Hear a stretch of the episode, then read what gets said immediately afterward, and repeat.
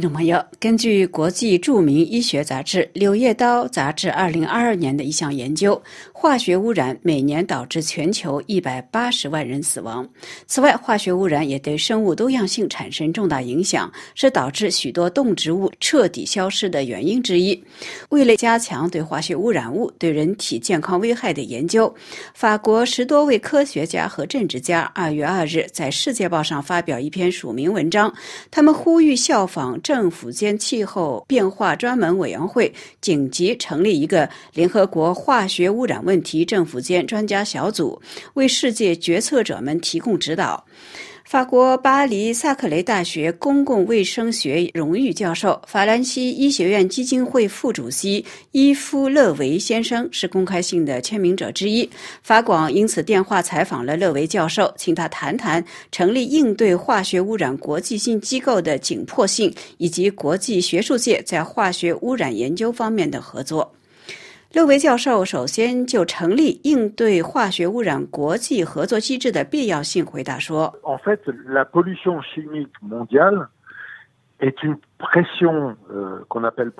全世界各地的化学污染物其实同气候变化一样影响巨大，它们也同样没有边界，对全世界各国的民众以及环境都会产生影响。如同气候变化一样，它也同样是人类行动所导致的结果。为了使全世界各国之间能够互相交流，排除所有的政治因素，能够共同分享研究成果，就有必要成立一个类似联合国气候变化。政府间专家小组的机构来应对化学污染问题。事实上，早在2022年，法国担任欧盟轮值主席国时，我们就试图提出这样一个主张。我们当时组成了一个国际专家小组，试图利用法国担任主席国的机会来推动此一计划。但是，问题是我们并没有获得来自欧盟方面的支持。不过，我们的提议得到了联合国方面的响应。去年年底，联合国在内卢比做。出了成立该机构的原则决定，但是对我们来说，联合国的反应太迟缓了，而且今天依然仅仅处于起步阶段。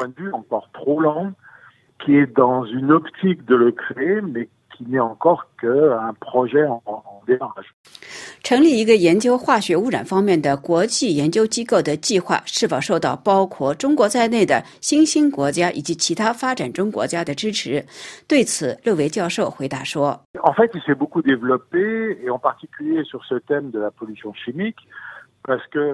其实，在化学污染方面，中国学者对此也有很多的研究。比如说，就我本人的研究领域，也就是水污染方面，如果我们来统计一下目前已经发表的研究成果来看，来自中国的研究文章越来越多，同二十年前完全不同。就中国而言，当然我们在别的国家也一样，中国在水污染、空气污染以及土壤污染方面的研究文章日益增多。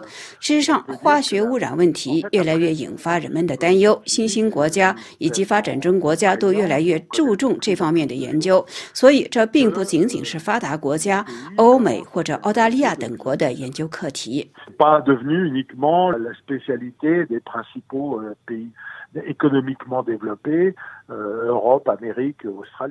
那么，就目前已知的研究结果，是否有可能按照影响的轻重列出一些化学物对人体健康的影响？比如说，是否可以对影响男女繁殖能力的一些化学污染物按照轻重来分类？六位教授认为，就目前已知的研究成果，并不足以证明化学污染与人体生殖能力的下降之间存在因果关系。他说。在化学污染物中，有一些被认为是内分泌干扰物，它们对人体的某些激素产生干扰，比如说性激素。今天我们虽然观察到繁殖能力的下降，准确地说是男性的精子的质量的下降。最近四十多年来，我们确实观察到男子的精子的质量在下降，但是我们并不能够证明这些现象同化学污染物之间存在着直接的关联。我们手中所掌握的证证据使这些内分泌干扰物对性激素产生影响。我们在自然界中发现那些生活在化学污染物中的动物的观察中，明确地发现了这一点。所以，我们可以推测，这些化学污染物或许是导致某些人无法生育繁殖的原因之一。我们确实在世界许多国家都发现了男子的精子的质量下降的现象，但是化学污染物很可能仅仅只是其中的一个原因，因为导致人人们的繁殖能力下降的原因是多方面的这很可能也同我们整天坐在电脑前缺乏体力活动有关。但是可以肯定的是内分泌干扰物对人体健康可能造成重大的影响。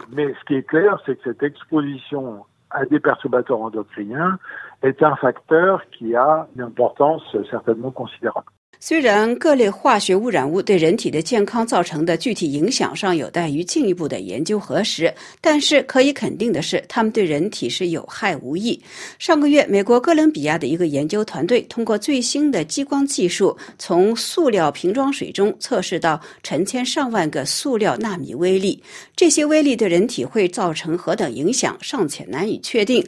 但是，作为公共卫生行业的专家，作为水污染方面的研究专家，乐维教授是否认为应该停止生产塑料瓶装水？对此，乐维教授似乎显得有些惊讶。他说：“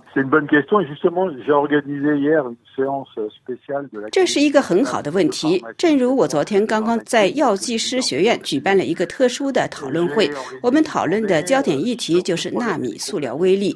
不过，问题。的复杂性在于，尽管四五年来我们在许多地方，在食品、在饮水中发现了大量的塑料。”微粒，但是我们并没有发现这些塑料微粒对人体健康造成何等影响。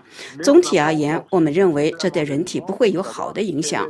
我们也在实验室的一些测试中看到了塑料微粒的一些不太好的作用，但是我们并不能够因此而断定塑料微粒危害人体健康。这就目前而言还为时过早。当然，我们应该减少塑料的使用，但是我们不可能完全禁止。就拿医院为例，我们所使用的大量的塑料用品是不可能完全被取代的。塑料污染确实是一个十分严重的问题。倘若我们能够用玻璃来取代，当然是求之不得。但是这就会引发其他的问题，例如如何回收使用玻璃的问题。这里就涉及到我们究竟是要留给我们的后代一个什么样的地球。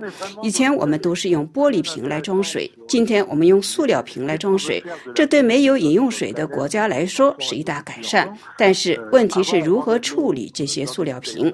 这就是为什么我们必须加速科研的速度。因为倘若这些塑料污染物对人体的危害确实十分严重，那么就必须尽快的让塑料瓶子从地球上消失，迅速用玻璃等物质来取代。最后，六维教授特别强调了一个最新的科学概念，英文叫做 exposobic，法文叫做 exposome，中文可以翻译成为是暴露体，指的是人体或者生物体从受孕到生命终结期间所接触的环境因素。这些环境因素既有外部的，也有内部的。对勒维教授来说，这一新的概念。正如几十年前对人体基因组的研究一样，将是未来的一大重要的课题。勒维教授这样解释说。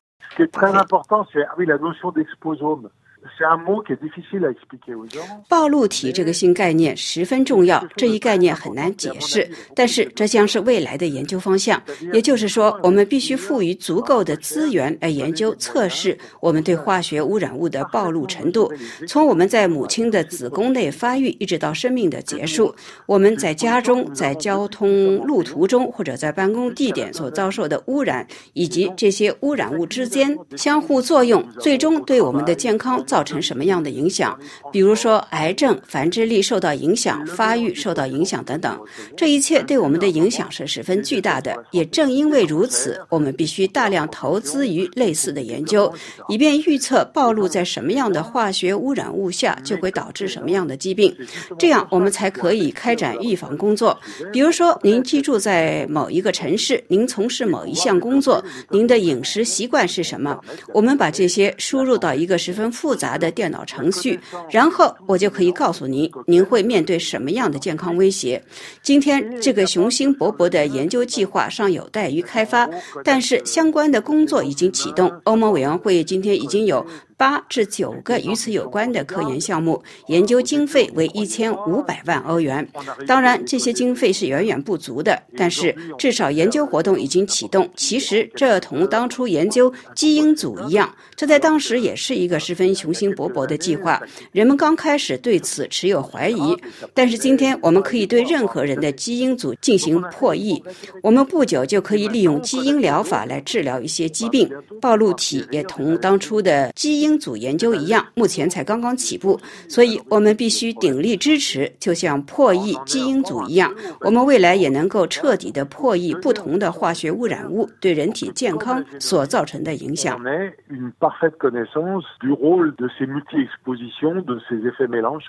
非常感谢法国巴黎萨克雷大学公共卫生学荣誉教授、法兰西医学院基金会副主席伊夫勒维教授接受法广的专访。